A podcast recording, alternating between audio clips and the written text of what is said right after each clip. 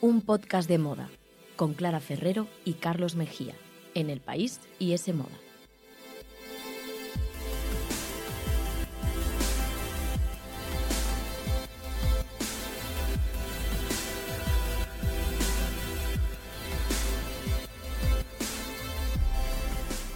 Hola, ¿qué tal? Bienvenidos a un podcast de moda. El podcast que escuchas mientras haces cosas importantes o no, tú sabrás, aquí te queremos igual. Nos podéis escuchar, como siempre, ya os lo sabéis de memoria, en iTunes, Google Podcast, la web de Semoda y en los podcasts del país. Y estamos en Instagram, que es una red social, tenemos una cuenta que se llama arroba un podcast de moda y que podéis seguirnos porque está muy bien, la verdad. Las fotos las sube Clara.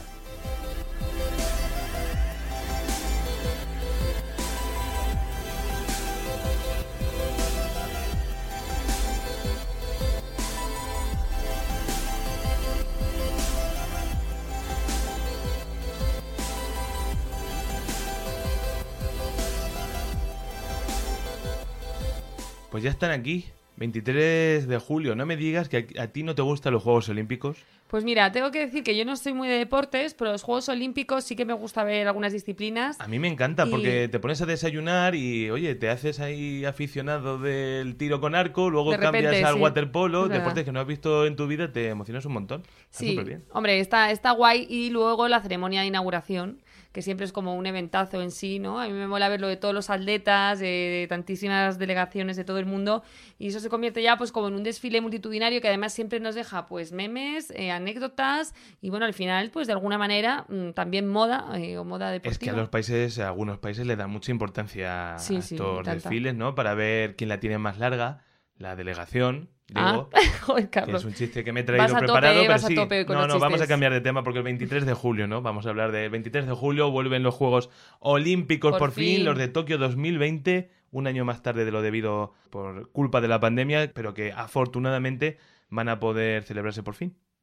Menos mal, menos mal. Así que nada, hoy vamos a dedicar un poco el programa, pues no solo a los uniformes españoles eh, de este año, que tenemos además una entrevista fundamental para saber más sobre ellos, sino también haremos un pequeño repaso eh, pues por los de citas anteriores, con algún susto que otro, como aquellos de, de Bosco en 2012, Tú pero también alguna alegría. ¿Tú ¿eh? dirías que ese desfile de inauguración es la pasarela de moda más vista del año cada cuatro años? Hombre, por espectadores seguro. Lo que pasa que no sé si la llamaría pasarela de moda, porque claro, esto al final mm, es más ropa, yo creo, que moda, ¿no? Aunque hay países que es verdad que hacen cosas muy creativas, incluso este año luego hablaremos, pero hay diseñadores de moda internacionales, Mm. eh, digamos, más innovadores, como Telfar, por ejemplo, haciendo los uniformes, y luego están los de siempre, Ralph Lauren, Stella McCartney, o sea, hay... Hay nombres que, que son al final diseñadores de moda, pero no sé, a veces se queda quizá más en ropa que en moda. Pero bueno, que sí, que sí, que es una, es una pasarela con una exposición increíble. Pues hoy tenemos un programa muy interesante con una entrevista, como dice Clara, y vamos ya si quieres con ella. Pues venga, Carlos, para hablar eso de lo primero, de esos uniformes españoles que lucirán los atletas en Tokio 2020, hoy tenemos con nosotros a Marina López, que ella es directora de marketing de la firma Homa, que es una marca toledana conocidísima por todos porque tiene más de 50 años de historia y bueno, son expertos pues eso en ropa y en calzado deportivo y que ya se encargaron de los uniformes olímpicos en la cita de Río de Janeiro y este año repiten vistiendo en Tokio al equipo olímpico español.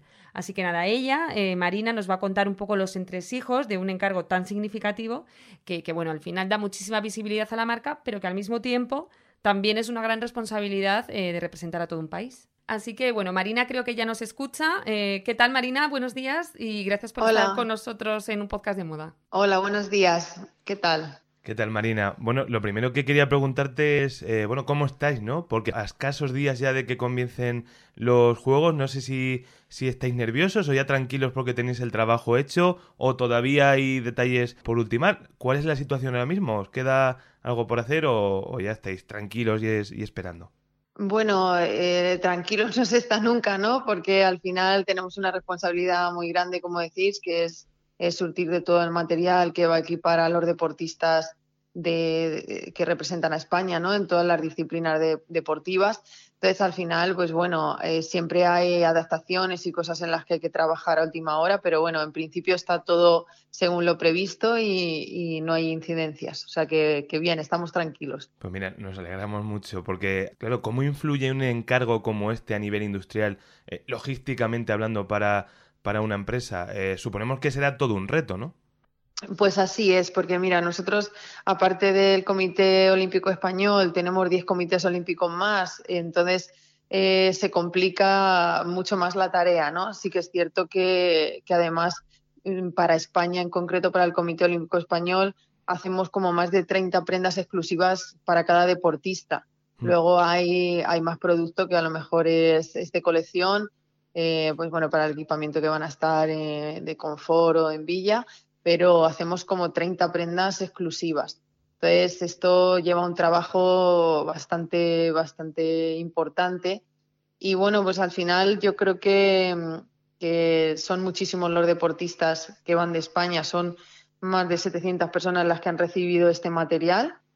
Y bueno, pues eso, moverlo logísticamente es importante, ¿no? Pero bueno, por tallas, eh, medidas, hay cosas que hacemos prácticamente adaptadas a, a los deportistas es, bueno, pero, pero se hace, ¿no? Ya tenemos experiencia, en Río ya se hizo y salió muy bien, entonces eso también nos ha dejado un bagaje eh, que para nosotros, pues a la hora de empezar y, sobre todo de coger el proyecto y abordar la situación, pues ya resulta algo más fácil. Y Marina, cuéntanos, porque nos da curiosidad saber un poco cómo se elige, no sé si es el COE quien nos elige, quien elige a Joma para hacer los uniformes, o cómo empezáis a trabajar un poco con ellos. Eh, cuéntanos cómo es esta primera fase o este primer acercamiento. Bueno, pues al final nosotros tenemos una comunicación muy estrecha con el Comité Olímpico, hay muy buena relación también con los deportistas, entonces vamos recibiendo el feedback eh, tanto del Comité Olímpico como de los deportistas eh, en los anteriores Juegos con respecto al material. Aquí lo primero que hacemos es un análisis de tendencias, de lo que de tendencias de mercado, por dónde va el estilo que queremos, que queremos utilizar eh, según estas tendencias. Y, materiales, por supuesto. Estamos eh, utilizando este año materiales sostenibles, eh, investigamos en tejidos, también analizamos el clima que va a tener según la ubicación donde van a estar los juegos. Entonces se presenta un proyecto inicial que presentamos al Comité Olímpico, donde ellos, pues bueno, nos van dando indicaciones y a partir de ahí trabajamos. Sí que lo hacemos bastante completo y, presentamos opciones para que el trabajo sea mucho más fácil y se pueda resolver en, en, esa, en ese tiempo y en los tiempos que nos vamos marcando. ¿Y desde el Comité Olímpico os dan alguna pauta concreta? O sea, me decíais que sí que le vais consultando, pero no sé si vosotros hacéis como vuestra primera propuesta y tormenta de ideas y demás por vuestra cuenta y luego lo habláis con ellos, o es un poco todos juntos, o os dicen, pues mira, sí o sí tiene que tener esto y esto y esto. Hay pautas que, ya están dichas, ¿no? Que son, por ejemplo, los colores que tienen que, llevar el Comité Olímpico, pues al final eh, tenemos que respetar eh, esos colores, eh, los que si se introduce algún color base pues viene siendo históricamente ya utilizado o a lo mejor podemos aportar un nuevo color porque hemos metido eh, amarillos flúor o hemos hecho otro tipo de innovaciones en, en, cuanto a los colores dentro de que tienen que ser los colores de, España y respetar eso. Luego hay una normativa que viene del Comité Olímpico Internacional, entonces eh, pues también estamos supeditados a esa normativa, ¿no? Pero en función de eso las pautas eh, no son muchas más, ¿no? Tenemos mucha libertad, ellos confían en, en Homa eh, pues en, todo lo que, en todo lo que hacemos y al final es que hay eh, la experiencia que hay aquí ¿no? en Homa de, patronaje y de nuevos diseños y de nuevos estilos, pues siempre al final eh, está aquí, ¿no? Y ellos se sorprenden gratamente porque cada año la colección gusta más, ¿no? Y eso es importante para nosotros. Lo decías tú antes, que también tenéis en cuenta, por ejemplo, la climatología. No sé en el caso de Tokio, si puede ser el calor, la lluvia, ¿no? La humedad. ¿Habéis tenido algo de eso en cuenta a la hora de diseñar los de estos Juegos Olímpicos de Tokio? Sí, claro que sí. Claro que sí que se tiene en cuenta porque las prendas eh, tienen un tejido especial que lo que hace es que eh, todo, el, todo el sudor, o sea, mantiene el cuerpo seco. Es un sistema que llamamos Micromesh System, que lo que hace es que expulsa el sudor y mantiene el cuerpo seco. Esto es muy importante para que esos cambios de temperatura no, no supongan un problema para, para, ninguno de los deportistas, que están todo el día con, con, el material. También, si vamos a una temperatura más cálida, pues también eh, lo que es el diseño o el abanico de productos es diferente, ¿no? O sea, podemos hacer bermuda, pantalón corto, si fuéramos a otro tipo de climatología para estar en la villa, pues haríamos pantalón largo o sudaderas, ¿no? Y aquí, aunque se, se, hacen, se ha hecho algún tipo de chaqueta o de sudadera para estar en la villa, pero también se ha hecho bermudas, pues al final un poco todos los materiales que, que van a necesitar para estar ellos lo más cómodo posible.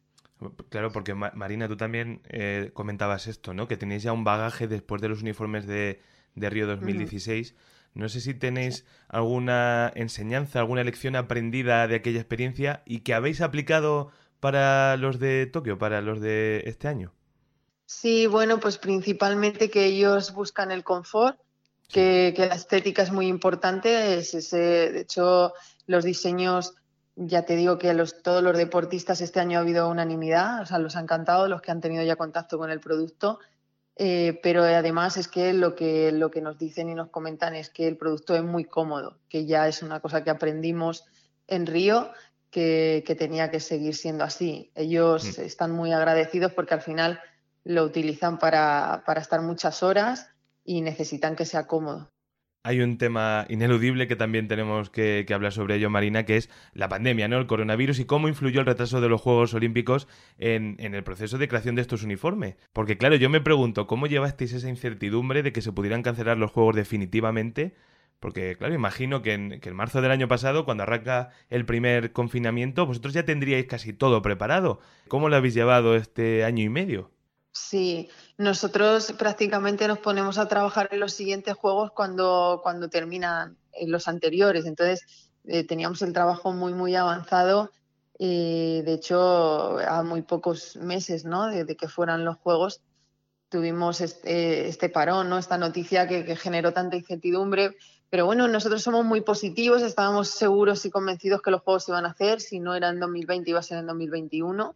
Entonces, bueno, sí que trabajamos un poco para ajustar las producciones, para que no, no se adelantaran, sino retrasarlas todo lo posible. Esto ha facilitado también que podamos incorporar algún producto nuevo mm. y trabajar en algunas líneas pues mm, con más detalle. Entonces, al final nos hemos adaptado y hemos intentado encontrar la parte positiva. Y bueno, el producto ha llegado ya, ya tenemos ganas de, de verlo, la verdad, que lleguen los juegos y, que podamos disfrutar de, ver a todos nuestros deportistas con el, con el material y las prendas de Joma, porque la verdad que ha sido un poco largo, ¿no? Ha sido un poco largo. Sí, sí, esto, este año y medio se nos ha hecho muy largo a todos, eh, pero bueno, ya por fin parece que vamos volviendo un poco a la normalidad, así que deseando ver esos uniformes, que además este año, como nos eh, decías también, están confeccionados a partir de plástico procesado, reciclado, que bueno, yo creo que la sostenibilidad marina es algo ahora mismo que está súper presente en la moda, que todas las marcas están teniendo muy en cuenta. Y bueno, supongo que también lo habréis elegido así para uniros un poco a ese espíritu de sostenibilidad, que es uno de los eh, leitmotiv de estos Juegos de Tokio. Y no sé si también es un objetivo que tenéis eh, en la marca en el resto de colecciones. Sí, nosotros ya estamos implementando eso en las equipaciones de, los equipos de fútbol que representamos en todo el mundo. Ya tenemos muchas prendas recicladas en este, en este sentido y por supuesto que era una máxima aplicar en el Comité Olímpico y en las prendas que van a llevar los deportistas. O sea, la sostenibilidad es un trabajo, es una obligación para, y una responsabilidad para las marcas y para las empresas y tenemos que trabajar eh, con mucha confianza en que, en que esto tiene que ser así. Y bueno, nosotros tenemos un proyecto a, a medio, a medio plazo eh, de, convertirnos pues cada día más en, en, una empresa sostenible, ¿no? Y al llegar, si es posible, pues, pues casi al 100%, ¿no? Y oye, ¿cómo es un poco cuando ya los vais a presentar? Eh, no sé si tenéis presión por cómo se comenta y se acepta luego todo esto en redes sociales, que sabes que ha habido algunos uniformes un poco polémicos en ediciones pasadas, los de 2012, por ejemplo, fueron muy llamativos y, levantaron así como mucha polémica. ¿Tenéis presión por esa aceptación de las redes o os lo tomáis con calma? Presión siempre, siempre sientes, ¿no? Cuando vas a lanzar, a lanzar algo, pero eh, es, pequeña, ¿no? No te puedo engañar, aunque suene un poco mal, porque nosotros estamos viendo el producto aquí, ya creemos en el producto 100% antes de que salga, entonces entendemos que, va a gustar, ¿no? Porque somos los primeros que nos encanta el producto, que hemos analizado muy bien eh, cómo tienen que ser esos diseños. Hemos trabajado mano a mano con, con, el comité y con los deportistas. Entonces tenemos esa confianza cuando sacamos el producto que, que va a encajar, ¿no? Y así ha sido. Entonces, eh, bueno, yo creo que en ese sentido estamos muy satisfechos. Y, Marina, como directora de marketing, también te tengo que preguntar, eh, ¿qué tal funcionan estos uniformes en ventas? No sé si hay muchos fans de los juegos en nuestro país que los compren también eh, una vez ya los ven en la tele, ven a los deportistas, o es una cosa más ad hoc, más preparada solo para, pues eso, para la cita y, no tiene más recorrido en las tiendas. Cuéntanos un poco.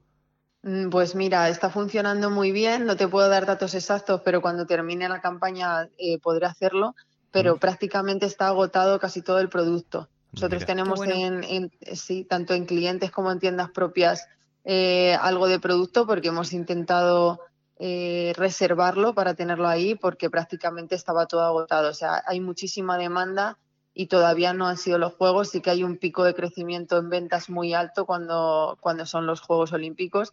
Entonces, pues tendremos que ver eh, qué material tenemos, porque mucha gente va a intentar comprar el producto cuando lleguen los juegos y prácticamente está agotado. Claro, depende, ¿no? Mm, supongo que notéis un repunte si cada vez que se gana una medalla, ¿no? Sube al podio y tenemos un gran éxito en los juegos. Supongo que eso se traduce luego a las tiendas. Sí, sí, sí, claro que sí. Además, luego hay prendas estrella, ¿no? Que, que siempre se venden más.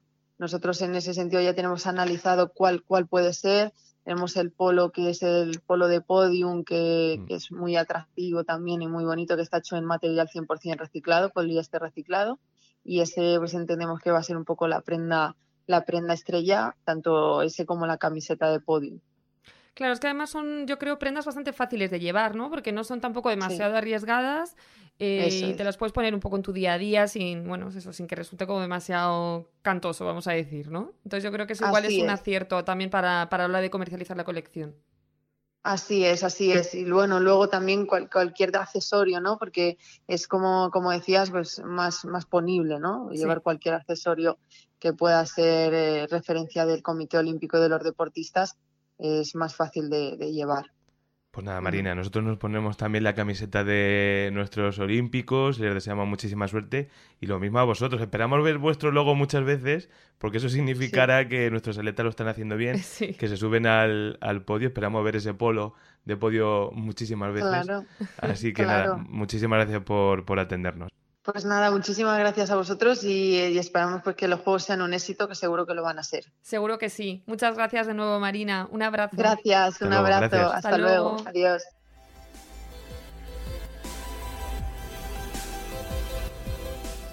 Síguenos en Instagram, arroba un podcast de moda. Escúchanos en los podcasts del país, iTunes, Google Podcast y en la web de S Moda.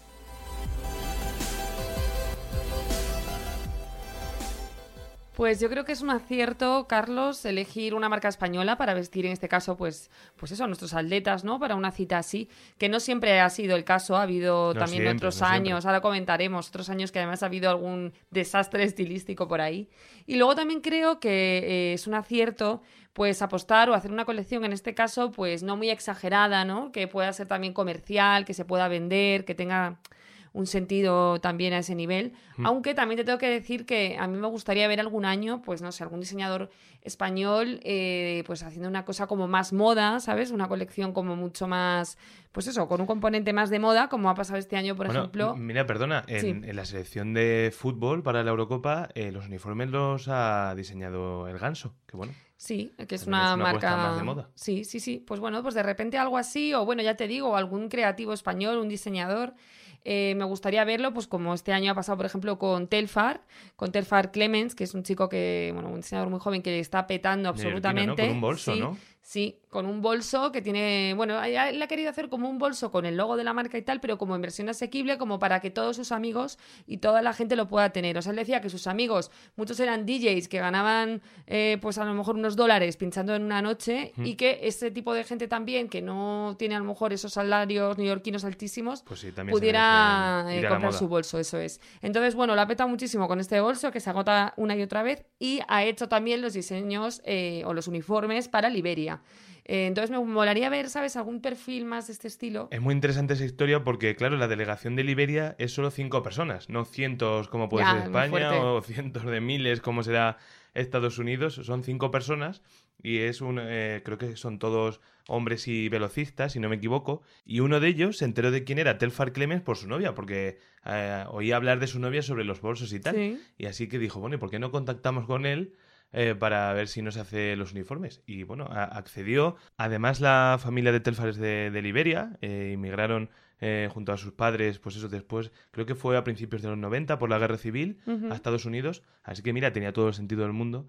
Y es una historia muy chula. Oye, vamos a llamar nosotros, no sé, vamos a llamar a alguien, a algún diseñador, a ver si a Donatella, imagínate a Donatella haciendo... ¿Te imaginas? Los de Italia, bueno, los hace Giorgio Armani. Claro, y. Ralph Lauren en Estados Unidos, Stella McCartney hasta hace dos días hacía también, bueno, hasta este año, vaya, hacía también los de Londres. Mira, podemos O sea llamar que- a Dimna Basalie que nos la haga Valenciaga para los de 2020. Hombre, eso lo petaría, lo petaría muchísimo, ¿no? Yo creo que eso sería. Oye, que sé. ¿te imaginas de repente un Palomo Spain haciendo una cosa ahí a gender? No sé, no, No sé. sé, no sé, aquí con lo que criticamos, pero bueno, yo creo que Es también complicado, ¿eh? eh, es difícil innovar. Si Sí, tenemos en sí. cuenta que el Comité Olímpico Español, como nos decía Marina, da unas pautas muy fijas, por ejemplo, mantener todos los colores de la bandera y demás, eh, es complicado. Bueno, yo creo que sí. está bien también para una marca como Homa, ¿no? Toda la visibilidad, que aparte es una marca, como decíamos, castellano-manchega, eh, familiar. Hace más de 50 años eh, la fundó Fructuoso López en un pueblo muy pequeño de Toledo. Y oye, mira, empezó haciendo botas de fútbol en su casa con una máquina de coser Singer. Y, y mira, ahora tiene una empresa, creo que con más de 200 empleados. Y, y Fructuoso creo que sigue de presidente. O sea que. Sí, y su mujer de vicepresidenta, que yo me he Sí, estado es ahora empapando un poco también de la historia antes de grabar el podcast, porque además ha sido una marca pionera en la internacionalización, por ejemplo, o en meter color a las botas de fútbol, que sabes que antes eran todas negras. Bueno, yo de eso te puedo hablar bien porque Eso yo tenía. controlas. No, no, es que eh, yo me acuerdo perfectamente de las botas de fútbol de colores, que fue todo un boom. Las de Alfonso, un, un delantero del Betis, que también jugó en el Madrid y en el Barça, que eran verdes, y las de Fernando Morientes, delantero del Madrid, que eran rojas. Yo tenía las de Alfonso verdes. Ah, sí. No, y eran una pasada, eran las las Jordan de los niños españoles. Pero yo no sabía que tú jugabas al fútbol, o te las Yo ponías de calle. Jugué un año. Ah. Me dieron un premio al compañerismo, y esto es cierto, pero no me vieron para más premios. Al Y compañerismo. me fui, me fui. No, O era, sea- lo mío era más el baloncesto. Que por cierto, hablando de baloncesto y de la Air Jordan, Michael Jordan, en los Juegos de Barcelona, y esto aparece en The Last Dance, eh, se tapó eh, eh, con la bandera de Estados Unidos el logo de Reebok de los uniformes. Ah, claro, Ahora que porque estamos hablando- era competencia, ¿no? Claro, porque él era el hombre insignia, y lo sigue siendo, el hombre insignia de, de Nike o de Nike. Y para seguir manteniendo su idilio, pues se tapó con la bandera. Eso es fidelidad a una marca Ya te digo, madre mía, no como las influencers, ¿eh? Que Mm. No, cada no. día... Y más que la que tuvimos en España en Londres de 2012 con esa marca que, acuérdate, creó uno de los uniformes más complicados, por decirlo suave, de la historia. O sea, la polémica que se montó, ¿te acuerdas? En Bueno. Londres 2012. A Con ver, esos uniformes Es que no sé cómo decirte. Es que- fantasiosos. No, fantasiosos no, Carlos. Horrorosos. Yo lo siento mucho, de verdad. Pero es que los es que eran muy feos. O sea, de verdad, no había por dónde cogerlo. Tenían como una especie. Es que no sé si os acordáis. Luego, si nos dejaremos por ahí por Instagram alguna imagen.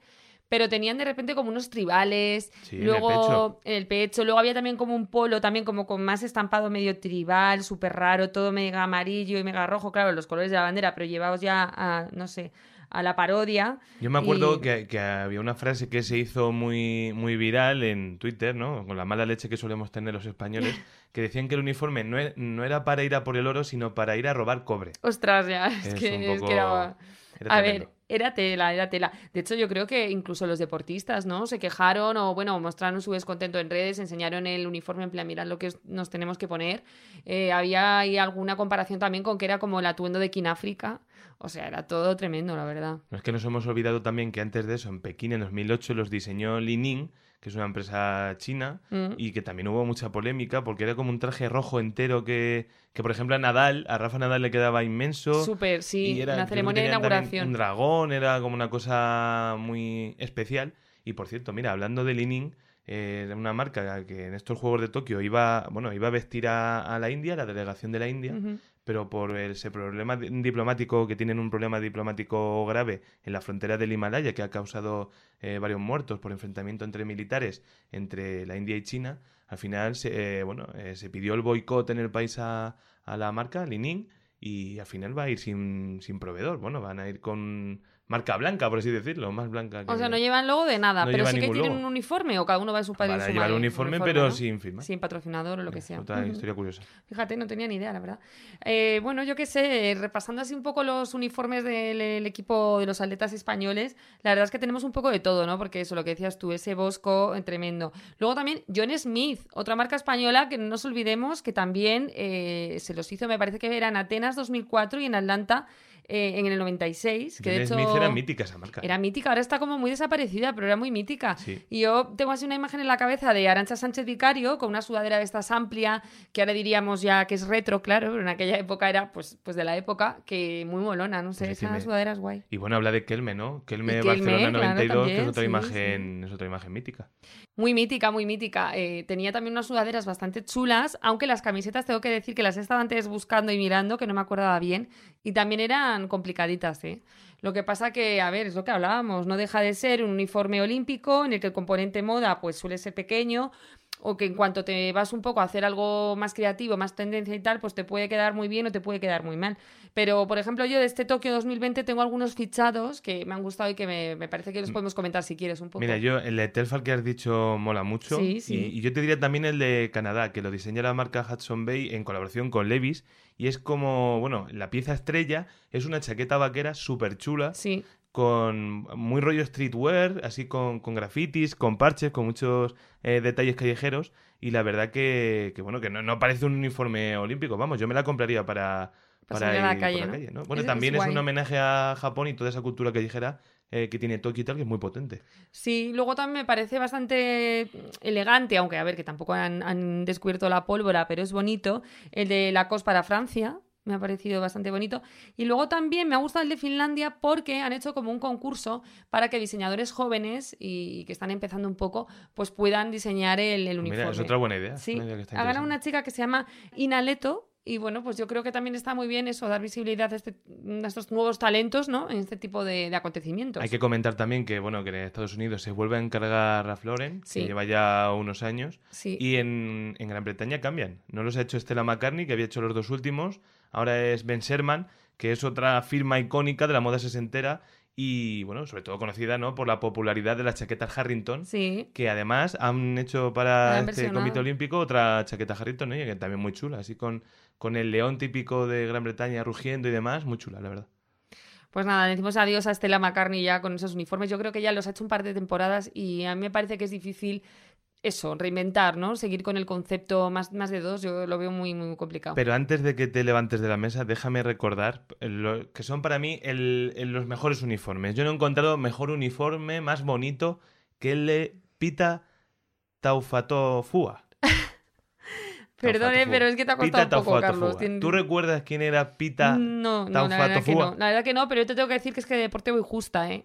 O no, no es de deporte. No, sus hallazgos y sus hitos no son precisamente deportivos, pero mira, te refresco la memoria. Vale. 6 de agosto de 2016. ¿Te acuerdas de los Juegos Olímpicos de Río de Janeiro, los últimos? Sí, sí, Hace sí. cinco años, el desfile inaugural, ahí estaban cientos de deportistas, ahí estaba Michael Phelps, Nadal, Andy Murray, eh, de abanderados, pero sin embargo, ¿quién fue la estrella de aquel desfile? Anda, macho, ya me acuerdo. Sí, sí. Fue Pita Taufatofua. Ya, es que claro, yo por el nombre de pila Tonga, no me acuerdo. Ese hombre que apareció con un torso musculado, embadurnado en aceite. Increíble ese eh, cuerpo perfecto. ¿eh? Y, y, oye, te voy a decir una cosa, que antes de venir lo he estado mirando porque yo me acuerdo que fue súper viral, pero no Sí. sabía hasta qué punto. Fue la noticia más vista del año en la web de Semoda. ¿eh? Ostras, no, no, es que me acuerdo que los reventamos de Las tráfico. imágenes sí, de. Pita, Pita.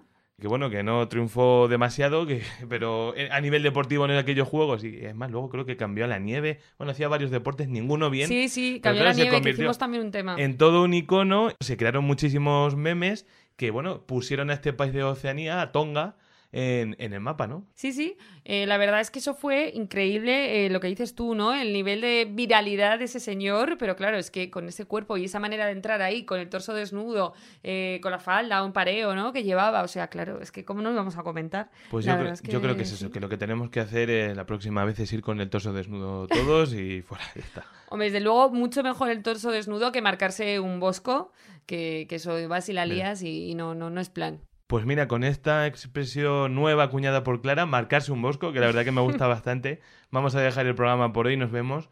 Eh, queridos oyentes, pues aquí en Instagram, en la web de Semoda, en los bares, en el Estadio Olímpico. bares. Estaremos por ahí. También. Y en el próximo programa. Eso. Así que estaremos. nada, gracias por escucharnos un día más. Hasta luego.